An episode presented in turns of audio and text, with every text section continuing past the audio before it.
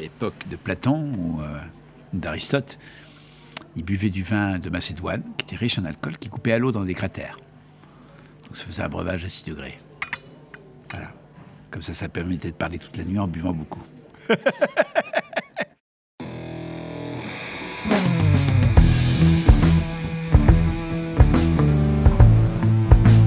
Le vin, le jaja, le pinard, le pif. Il existe une ribambelle de termes pour désigner ce breuvage que nous aimons tant, le jus de raisin fermenté. Et c'est parce que nous l'aimons plus que tout que nous voulons mieux comprendre ce qui fait un bon vin. Cépage, climat et terroir y participent, mais avant tout, il y a la patte des vigneronnes et des vignerons. Je suis Romain, Je suis Florian. Je suis Antoine. nous sommes trois copains et nous vous emmenons à la rencontre de ces hommes et de ces femmes dans leur domaine pour les interroger sur la magie de leur métier et leur vie au milieu des raisins, des vignes et des barriques. Bienvenue à toutes et à tous dans le bon grain de l'ivresse. « 1998, Eric Baumard représente la France au concours de meilleur sommelier du monde et termine à une brillante seconde place. L'année suivante, il prend la direction du 5, le restaurant du Palace Le Georges V à Paris.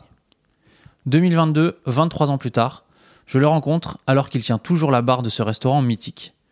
Installé confortablement dans un coin de la salle, il m'accorde un peu de temps et la conversation démarre sur le chapeau de roue dans de grands éclats de rire qui le caractérisent.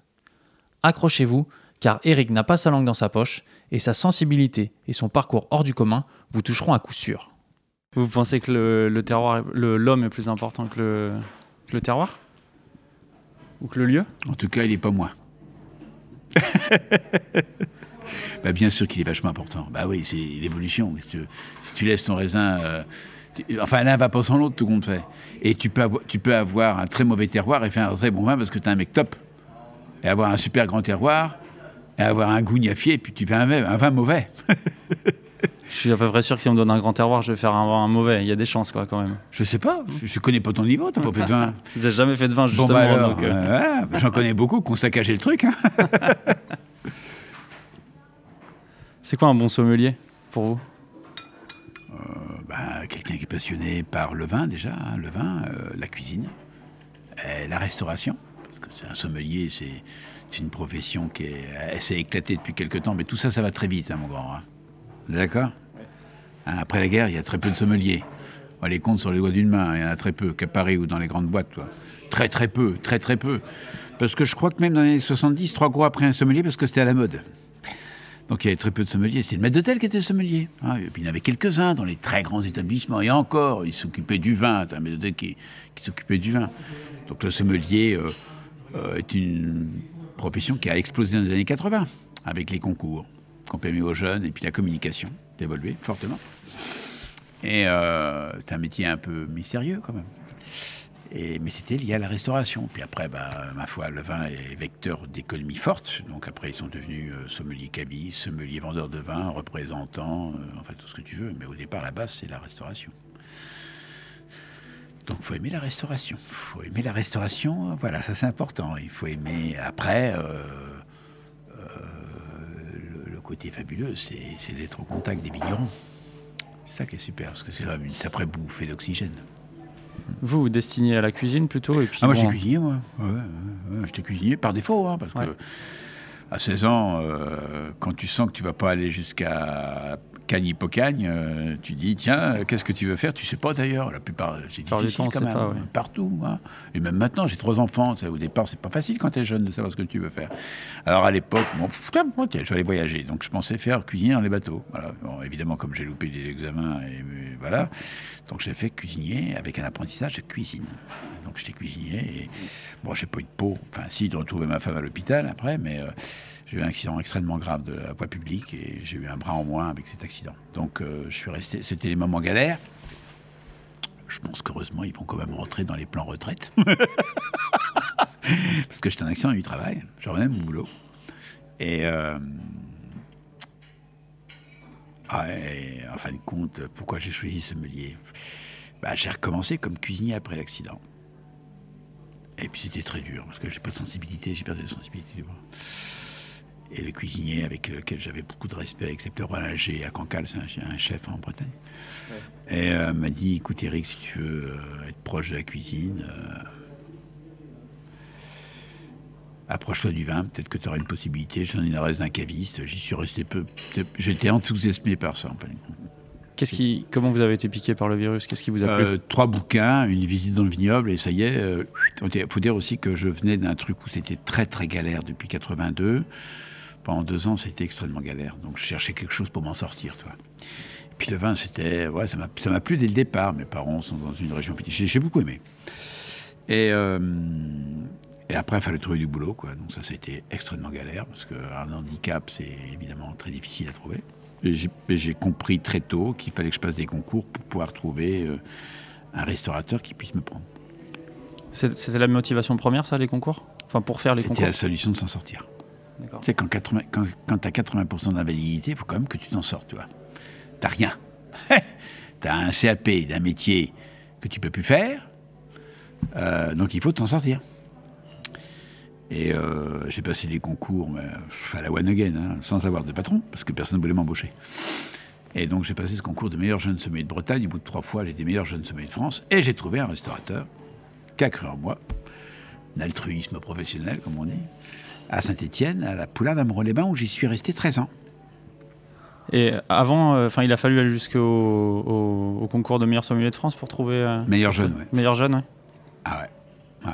Et donc c'était dur, hein ils étaient durs les patrons. Hein. Ouais, ben ils voyaient pas le handicap. Même moi aussi, j'avais du mal à le voir, tu vois, parce qu'à force de dire que c'est difficile, tu le vois pas. En fait, compte, j'ai jamais été commis sommelier. J'ai tout de suite été chef sommelier. T'étais pas emmerdé, hein, ça va vite. Bon, c'était chaud, hein, c'était chaud. Mais bon, j'avais tellement envie de m'en sortir, tellement, tu vois, comme quoi.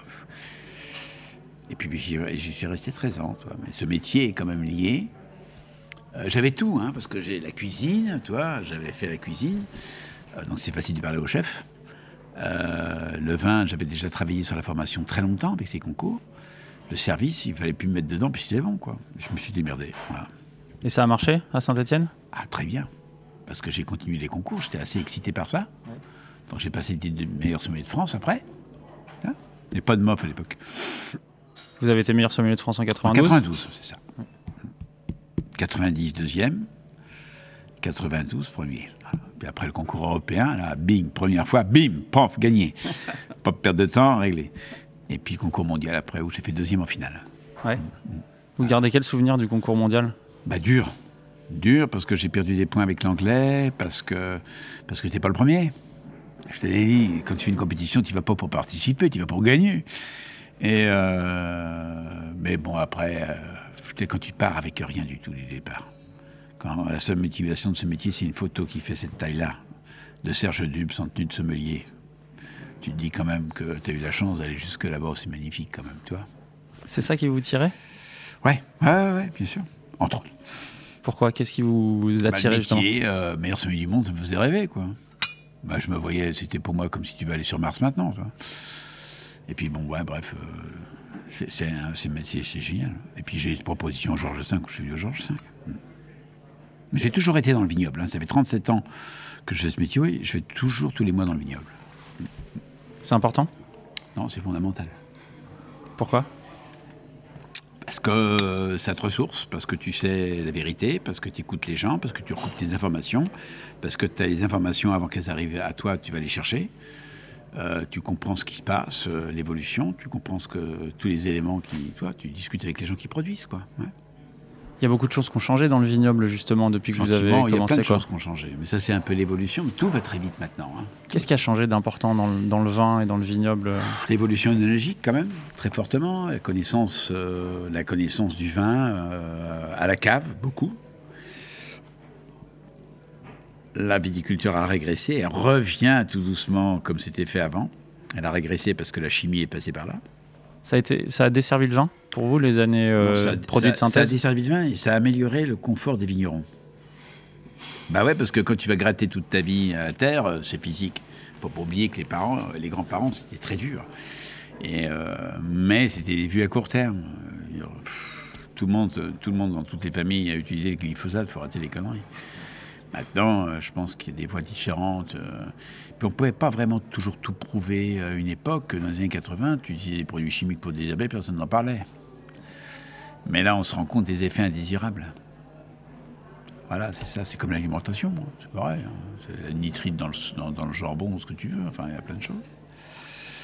Donc la viticulture a régressé et va redevenir au premier plan, sauf que là, euh, et sur la tête, comme on dit les emmerdes en escadrille, le réchauffement climatique. Je précise quand même dans l'évolution énergétique, dans les années 90, on sort des machines absolument incroyables qui sont euh, l'osmoseur et euh, l'entropie pour concentrer les vins, à- les jus de raisin avant fermentation, pour, parce qu'on avait man- on manquait de sucre. Quand ça a été mis au point, nom de Dieu, il y a eu le réchauffement. Donc, Maintenant, on fait de l'osmose inverse. voilà.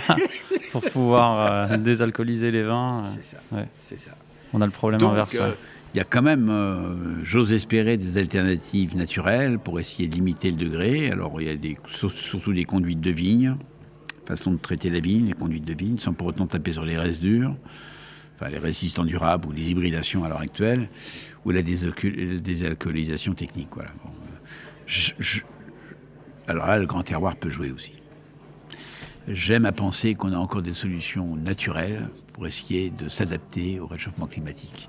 Mais, mais, en ce moment, le réchauffement est devant nous. Et il a un peu d'avance. Ça fait peur. ouais. Bah ouais, puis bon, et puis on est totalement. euh, on est quand même. euh, on est sous influence médiatique très très forte. Ça veut dire que tous les jours, le climat, le climat, on en parle tout le temps. Enfin, c'est un truc. euh, euh, c'est un truc fort, quoi. Donc, on a raison de s'inquiéter, non? Sûrement, mais tu fais quoi, toi? Bonne La question. planète, on fait quoi? On fait quoi? Tu fais quoi? Non, Je veux dire, bien sûr qu'on va faire ce qu'on peut faire nous-mêmes, mais l'inertie est considérable, c'est considérable. C'est pas nous qui allons freiner euh, euh, la fonte d'un glacier, toi. Je veux dire, quand, quand ça t'arrive, tu peux tout faire, mais, mais, euh, mais ça avance quand même rapidement. Hein. Ah non, mais je, je sais bien, mais on n'a pas beaucoup de plans B. Si, la Bretagne, éventuellement, en été. Faut planter en Bretagne aussi. ouais. Mais Moi, j'habite Saint-Malo. Hein. Mais non, mais bon, tout le monde, tout le monde, tout le monde est touché quand même. Tout le monde est touché, bien sûr, bien sûr, bien sûr, bien sûr. Vous parliez des solutions naturelles, là. Hmm. C'est important que ce soit des solutions naturelles plutôt que des solutions euh, technologiques? C'est mieux. Pourquoi? Bah, parce que le respect de la nature. C'est tout. Parce que je pense que l'intelligence, avec la nature, avec la nature, on a trouvé toujours des solutions. Il y a toujours des solutions qui sont peut-être pas dans l'air du temps de la vente de produits phytosanitaires, qui sont pas dans l'air du temps de choix euh, euh, d'hybridation euh, par l'Europe pour euh, tout un tas de choses, euh, bien sûr, euh, à qui profite le crime quand je dis ça, hein. Mais qui sont, qui sont mieux si on peut trouver des solutions, qu'on coupe pas les apex pour les vignes, qu'on monte peut-être d'un fil les vignes, qu'on fait une protection végétale, qu'on travaille sur les couverts végétaux en sol, enfin bon, il y a plein de petites solutions qui peuvent peut-être gagner du temps, hein, gagner un petit peu de temps. Mais je sais pas jusqu'à où on va, hein, je sais pas.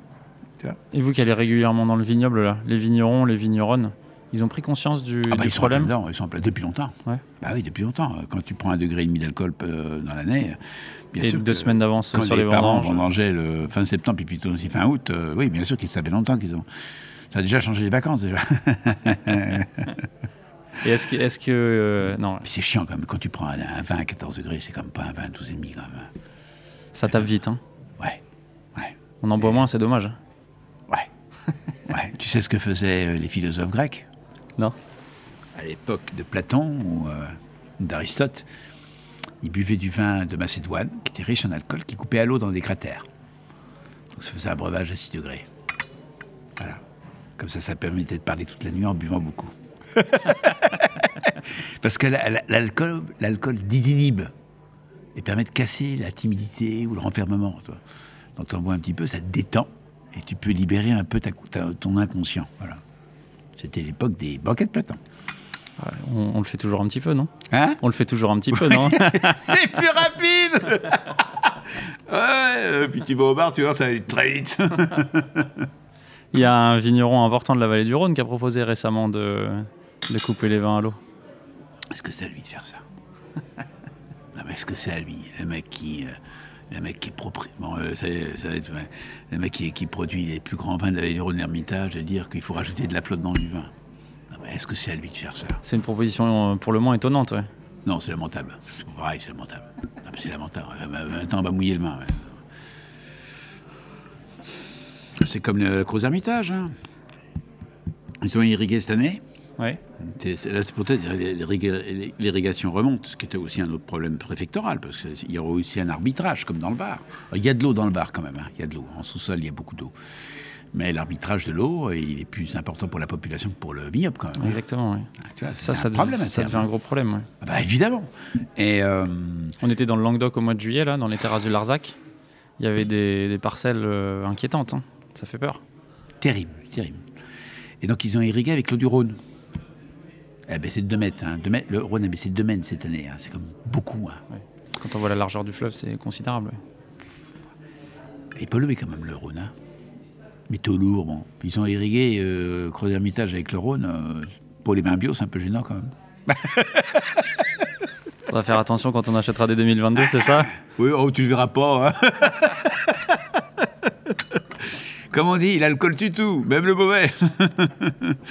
Mais euh, non, c'est pas, c'est pas une phrase, c'est pas, pas possible, quoi. C'est pas possible. Quelque part, il y, a des, il y a des façons de faire différemment que de mouiller. Si, les, si les élus viticoles ou les, ou les, ou les grandes têtes disent ça, alors c'est, la- la voie ouverte à tout. C'est-à-dire que ça y est, t'es affranchi. il te l'a dit, donc tu peux le faire, tu mouilles les mains, quoi. Voilà. On a parlé des vignerons, là, les sommeliers. Qu'est-ce qui a changé euh, depuis votre, le début de votre Ben, carrière? Le sommelier a eu la capacité de s'adapter à tout ce qui s'offre de ludique dans le monde du vin. Ça veut dire la possibilité de pouvoir euh, communiquer par les réseaux euh, des, des, des plateformes de vente, des communications. Le Covid a beaucoup accéléré ça. Ils peuvent communiquer, faire des zooms avec les clients. Le problème du sommelier, c'est quoi? C'est de bosser le soir et le week-end. Ah oui, ça c'est emmerdant. Donc il y a moins, bah, les gars quand ils peuvent, euh, suffit qu'ils rencontrent une copine qui a pas envie de bosser, elle jamais là le soir. hein. Euh, donc voilà, donc euh, donc c'est vrai qu'on a le sommelier avant, il c'était pas pensable qu'il sorte du restaurant. Maintenant il sort. Alors tant mieux, à la limite c'est pas gênant. Mais il en faut quand même au restaurant parce qu'au restaurant euh, c'est quand même un, poste important. La salle n'a pas n'a pas toujours pris le lead. Euh, il faut savoir euh, respecter le budget du client, la cormée et vins, servir les vins, les resservir, euh, s'occuper de toi. C'est, un vrai boulot. Quand je commence à 7h et je finis à 2h du matin, moi, c'est non-stop. hein. Vous avez du mal à trouver du monde aujourd'hui, à recruter? C'est dur? Un petit peu, ouais. Ouais, ouais, ouais. Alors, au Georges V, euh, pff, on en trouve un peu, quoi qu'on rame. Et en province, parce que je m'occupe de restaurants en Bretagne, euh, très dur. C'est global en restauration. hein. Là, on est au 5. Vous venez de le dire, là, le restaurant du Georges V. Ça fait, vous êtes là depuis 1999 Ouais, Ouais. ouais. et vous avez constitué une cave euh, considérable ici. Ouais, ouais, belle mais, cave, ouais. euh, ouais, bah, ouais, mais on en vend 65 000 par an quand même, donc on a 25 000. ah, J'en ai un peu plus avec l'italien maintenant. On avait 45 000, bou- on a 45 000 bouteilles en stock, on en vend 65 000, donc il y a la rotation des champagnes. Mais c'est énorme, oui, c'est énorme, c'est énorme. Mais si je voulais faire ça maintenant, je pourrais plus. Hein. Pourquoi? Trop cher. Les vins ont beaucoup augmenté. Ouais. Mais c'est justifié ou pas, d'après vous? La justification de l'inflation, c'est une très bonne question. hein. Vous voulez développer, c'est ça? Ben non, c'est pas justifié. Des fois, il y a une récolte un peu plus faible, mais là, c'est- ridicule. hein. Ouais, mais vos Euh, à, terme, à terme, pour les beaux restaurants, je parle pas du 5, c'est un truc hors, de, hors norme. ça. Mais un bon restaurant, il aura, pu, il aura que des Bourgognes. euh, En Bourgogne, il aura plus que des Bourgognes et des Hautes-Côtes. Et des Hautes-Côtes Un hein. village, quoi. Ouais. Ah ouais, ouais, les prix, c'était... Il y a des gens qui sont prêts à payer. Tous Mais les grands vins, il quoi. faut pas comparer. Ouais, ouais. Mais après, tu vois, donc, euh, ouais, d'accord, alors tu fais ça. Donc, euh, mais pour essayer de maintenir, il faut que tu baisses tes ratios et les charges augmentent. euh, ben, Ce qui a changé. Ou tu fais d'autres vignobles. Mais ce qui a changé aussi, enfin aujourd'hui tout le monde veut de la Bourgogne et la Ouais. Bourgogne est devenue très chère. Ouais. Mais quand même, par rapport à il y a une trentaine d'années, Ah, il n'y a rien à voir. il y a aussi beaucoup plus de régions qui sont plus Exactement. excitantes. Quoi. Exactement. Le Val-de-Loire, la Lan- le Languedoc, le Sud-Ouest, la Provence, la- il y a vachement. Et à l'étranger aussi. Et l'étranger aussi, bien sûr. Bien sûr. Non, mais ça n'a rien à voir. Et puis là, franchement, tu peux trouver n'importe. Beaucoup de régions où il y a des vins super top, quoi. Voilà. Enfin, des bons vins. On n'est pas obligé de boire du vin dans le midi et soir. hein. On aimerait bien, mais bon. Ouais, bref. Euh, ouais, le métier de sommelier, il paraît quand même plus excitant, euh, très excitant aujourd'hui. Le terrain de jeu, Ah il ouais, est super large. quoi. ouais, exact, tu as tout dit, c'est ça. C'est ça, tu as un terrain qui est beaucoup plus ouvert. Tu peux, tu peux surfer sur différents modèle économique. C'est vrai, tu as raison. Tu as raison. Je voudrais qu'on parle un petit peu de, de Pascaline Oui, Lepelletier. Pascaline, bah oui, Pascaline. alors, euh, Vous vous souvenez de, de votre première rencontre et de quand elle a ouais, travaillé alors, ici elle était venue en stage quelques jours ici, si je me rappelle bien. 2008, si je- mes informations sont bonnes. Ouais, 2008. Oh, putain, ça passait. Et, euh, bon, elle était, euh, était discrète, très discrète. Je pense qu'elle était très vite engagée, hein, parce qu'elle avait un engagement euh, basé sur le respect de la nature, très tôt. Et euh, en fait, quand elle a fait son bonhomme de chemin, tout compte fait.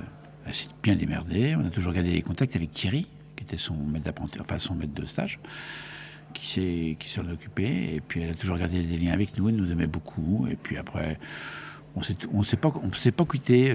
J'ai suivi à New York. J'ai vu une fois à New York. On s'est revu deux trois fois. On s'est revu à Paris.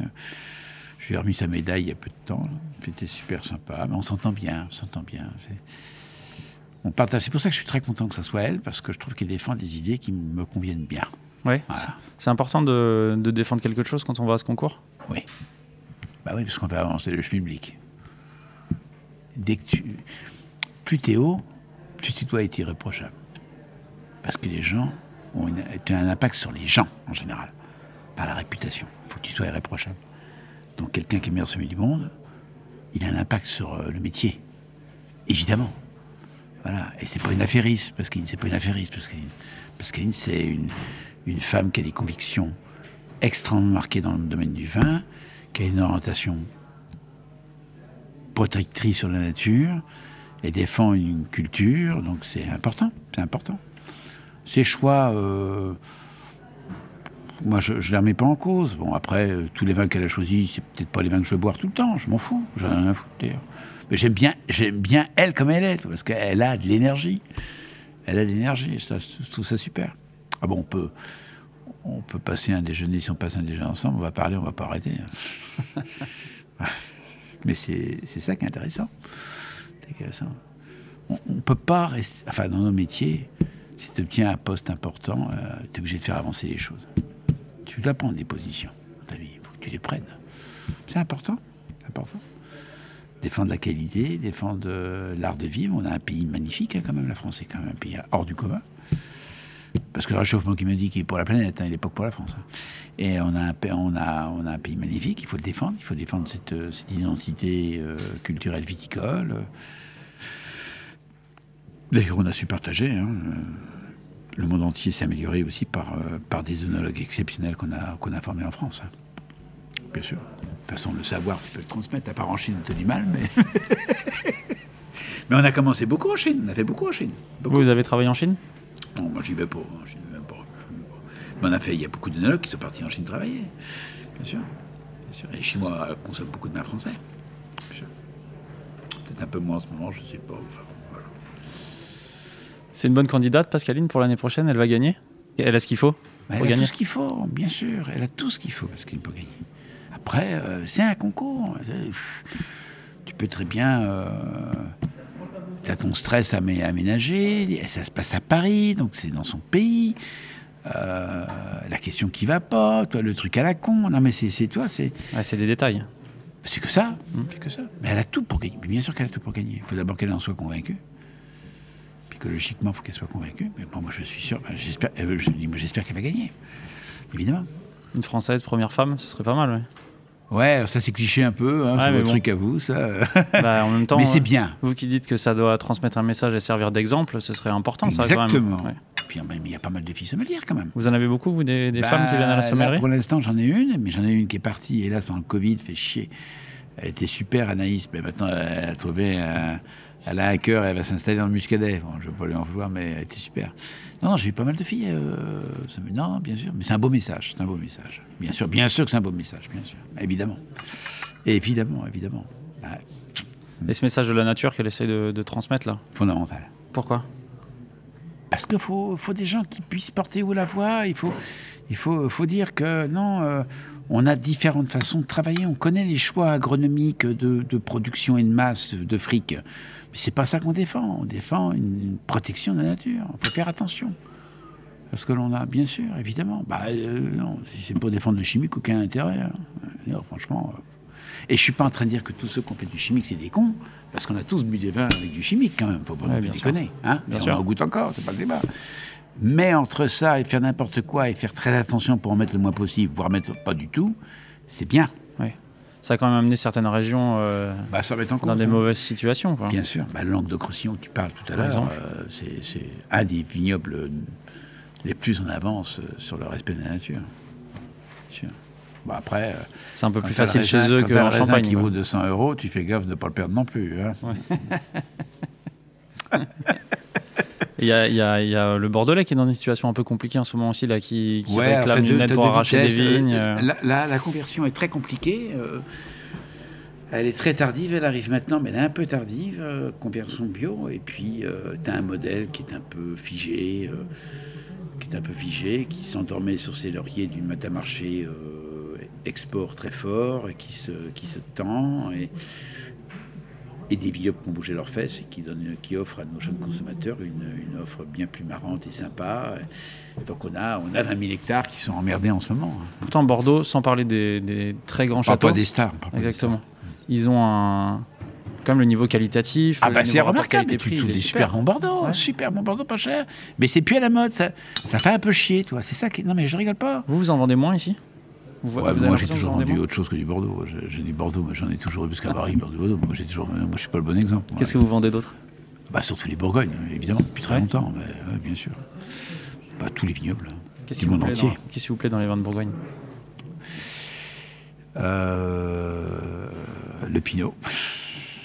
J'aime l'éclat, j'aime le côté sexy du Pinot, j'aime le fruit, euh, j'aime euh, cette diversité euh, d'une année sur une autre, d'un cru à un autre, d'un vigneron à un autre. J'aime, j'aime cette exaltation, ce différentiel, oui, bien sûr. Et les vous blancs. Vous aussi. l'aimez dans d'autres régions, le Pinot? Ouais, les cabernets francs, j'adore ça. C'est fin. Et en- aux États-Unis, dans l'Oregon par exemple? Oh, pff, ouais, ouais, ouais, c'est bien, ouais, ouais. Et, bah, j'ai, j'ai même donné des conseils à Napa Valley. Ouais. Ouais, j'y suis resté. Mais bon, après, il faut les, faut les attendre très longtemps. Les vins, les vins californiens sont puissants. Puis moi, Non, mais je je, je pensais davantage au Pinot. Ouais, je parlais- j'en ai- ça fait longtemps que je n'ai pas goûté. Mais, Ah, le euh, Pinot, c'est en Bourgogne. C'est là qu'il est le meilleur. Alors, les zones fraîches sont intéressantes en Oregon, c'est sûr. Et puis en Nouvelle-Zélande. Et puis sur la partie costale de l'Afrique du Sud. ouais, et peut-être euh, en Patagonie, ouais, ouais, bien sûr.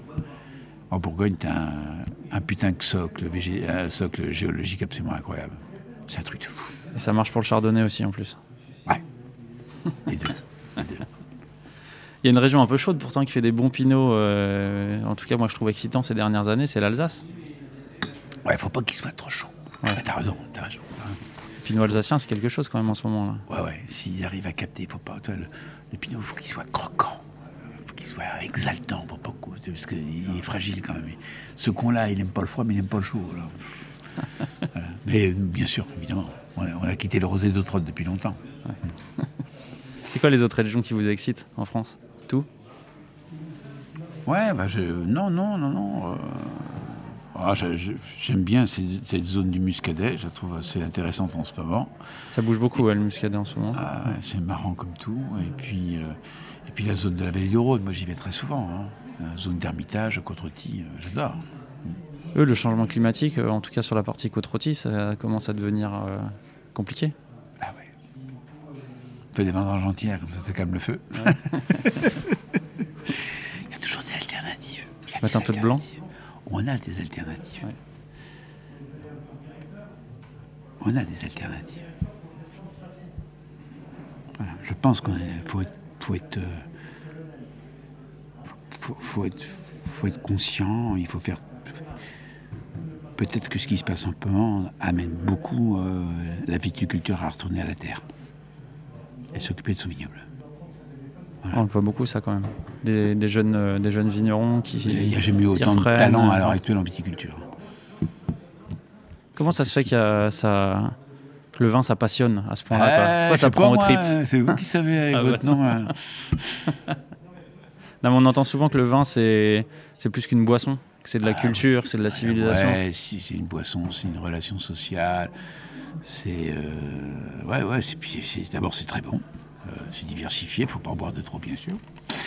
Et, euh, et puis, ça nous, ça nous accroche sur 7000 ans d'histoire, quand même. hein. C'est pas rien, quand même. Non, c'est pas rien. hein, mais, non, non, bah, c'est, la pu- c'est la pucette des boissons. hein. Je te jure. C'est quoi votre dernière grande émotion là, Hier midi, Granit 2019, Gérard Courrèges, une tuerie. Putain, l'aveugle, j'étais, planté. J'aurais dit soit un super. euh, C'est le domaine Ah. Vacelli, ça C'est ça une Ouais. tuerie, une tuerie. On a sifflé ça avec un copain en un quart d'heure. Bon, ça veut tout dire. Et euh, j'aurais cru peut-être un très beau Sangiovese sur la délicatesse en Toscane ou un, Ouais. ou un Pinot du Sud, toi. Ah, D'accord. C'est un millésime récent? 19. Ah oui? D'accord. Granit, Nelucci. Oh. La Corse, c'est Ah, là, très là, excitant, je trouve. Et c'est vrai que le domaine Vacelli, il- Tu te rappelles, tu te rappelles sort du qu'avant lot, quoi. a- avant en Corse, tu avais l'extraction et des vins assez moyens il y a 40 ans. Ouais. Maintenant, c'est la folie. C'est la folie. C'est la folie. Il y a- faut, faut trouver les bons, mais il y a des très bons vignerons qui font des vins. Il faut pas qu'ils soient trop techno. C'est un peu chiant quand c'est trop techno. Mais des vins qui sont pas techno, pas trop boisés. Les amphores vont aider. Dans les blancs et dans les rouges, avec de la délicatesse. euh, et voilà, c'est super, c'est super, c'est super. Au contraire, avec un petit côté garrigue, c'est top. top. Et les rosés, euh, pareil. Ouais. Très pâle, aromatique, tendu, note, note de pêche, d'abricot. C'est... Le rosé, ça cartonne ouais, en ce moment. Mais Ouais, mais j'en ai fait pendant 20 ans du rosé. hein. J'en ai fait. je- je- j'ai fait les assemblages vinifiés en plus là-bas, hein, à Cogolin, putain. Et euh, bon, là, c'est des vins techniques, hein, toi. euh, vins techniques.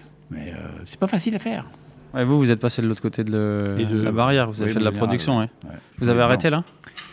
Ça dépend. Non, je continue toujours en Toscane. Ouais. Ça vous a, ça vous a plu de, de passer de l'autre côté de la barrière? J'adore. C'est vrai? Ah ouais, j'aurais dû acheter un vignoble, fait chier. Quoi. Pourquoi vous C'est pas trop tard. Mais tu peux pas tout faire. Il y a des régions pas chères. Ouais, mais tu peux pas tout faire. Je passe ma vie ici. hein. Ça vous plaît votre vie ici, là, au restaurant là? Ouais, oh, c'est génial. Alors, je vais arrêter bientôt. Ouais. J'arrête. Pourquoi? Fatigué? Ouais, je vais un peu le pied puis faire autre chose. Bah, quand on est en restauration, j'adore le restaurant. Et en Bretagne, peut-être pour rapprocher les enfants et la famille. Ah ouais, ça va. C'est intense le rythme là, ici? Ah ouais, c'est intense. hein. L'excellence, ça s'atteint pas euh, comme ça, quoi. Non. Puis moi, je suis le sommelier de restaurant. Vous êtes beaucoup en salle toujours? À 100%. 100%. De l'apéritif jusqu'au Dijon. On n'est plus beaucoup. C'est le contact avec le client qui vous plaît 100%. Ouais. Toutes les tables, 21 tables. C'est encore plus facile pour moi maintenant parce qu'on est ouvert que le soir. Avant, j'étais ouvert matin, midi et soir, c'était plus compliqué. Ben là, euh, l'avantage de pouvoir les voir tous. Pourquoi vous avez, pourquoi vous avez réduit l'amplitude? Bah, personnel. 17 mois de fermeture avec le Covid. Hein. Ouais, ça fait mal. Ah bah, j'ai perdu la moitié du personnel. Et là, si je veux ouvrir le matin et le midi, il me faut 30 personnes avec la cuisine et tout. Je peux pas. Hein Vous les trouvez plus? Bah, 30 personnes, c'est beaucoup. ouais. Ouais. Ah non, je peux pas. Donc là, oh, et puis tout le monde fait ça. C'est une catastrophe, mais ça me plaît bien, parce que je fais mes chiffres, ça leur plaît là-haut. Et le midi, je peux manger avec les copains. C'est important, les copains. Bah, ouais, quand même, C'est essentiel. Hein Bah ouais, bah, attends, eh oh. 60 ans, là. hein. Moi, j'ai commencé à 16 ans. Hein. Pas beaucoup, hein ça fait une belle carrière, ouais. Madame Ça m'empêche pas euh, d'être allé en, en Champagne euh, la semaine dernière, voir les copains vignerons. Et puis, euh, dans 15 jours, je suis en, je suis en Bourgogne, bien sûr. Continue. Faut aller voir qui en Bourgogne et en Champagne? En Champagne, je suis allé voir Fabrice et Bénédicte Pouillon, Adrien Dongrelet, euh, Emmanuel Brochet, Frédéric Savard, Jean-Marc Sellec, euh, François et Pierre Huré, euh, Hugues euh, ouais, Ouais, c'est des bons champagnes, ça. hein c'est des... c'est du plaisir, ça. hein La, la Champagne, c'est le vignoble le plus, euh, le plus excitant. On a dit Muscadet, mais la Champagne, le plus excitant que j'ai jamais vu connu la Champagne comme ça. Ah ouais? C'est tous les, tous les nouveaux qui se lancent, génial, qui font des champagnes d'artisans. C'est un bonheur, c'est Ouais. un bonheur. Et, euh, et puis en Bourgogne, eh ben, je vais aller voir. ben, j'y suis euh, parce que je travaille le mardi soir.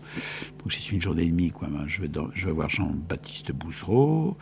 Je vais aller voir euh, Marie, Marie-André Munier-Gibourg, Maxime Chorlin, euh, Sébastien Catiard, euh, Thibaut Clerget euh, et Pierre-Yves Collin. Belle liste aussi. Et demi, Ouais, ça en Bourgogne, j'y vais 3-4 fois par an parce que c'est un gros vignoble pour nous. Je pense qu'on arrive au bout. Je vous remercie pour Ah, votre alors, accueil. euh, pour votre du sourire. fond du cœur. Voilà. Et puis on avec toute l'émotion que je puisse donner. Bonne chance à Pascaline. Qu'elle nous ramène le titre. Merci beaucoup, Monsieur Beaumar.